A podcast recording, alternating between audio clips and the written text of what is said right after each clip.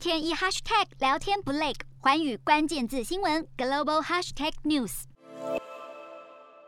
南韩总统大选在三月初结束，当选人尹锡悦将在五月入主青瓦台。不过，他的北韩政策仍然引发各界的关注。而日前，北韩中央社报道，北韩领导人金正恩再度和即将卸任的南韩总统文在寅交换亲笔信，并且对文在寅执政期间为两韩关系做出的努力是给予高度的评价。报道指出，文在寅在信中表示，虽然长时间以来环境相当的艰困，不过。两韩领导人都持续为朝鲜半岛的和平与两韩合作共同努力，而金正恩则在回信中表示，文在寅在二零一八年推动的两韩峰会发表历史性的共同宣言，让全国人民甚至整个民族对未来充满希望，给予文在寅高度的肯定，并表示只要双方领导人持续努力，两韩关系就会继续改善，朝良好的方向来发展。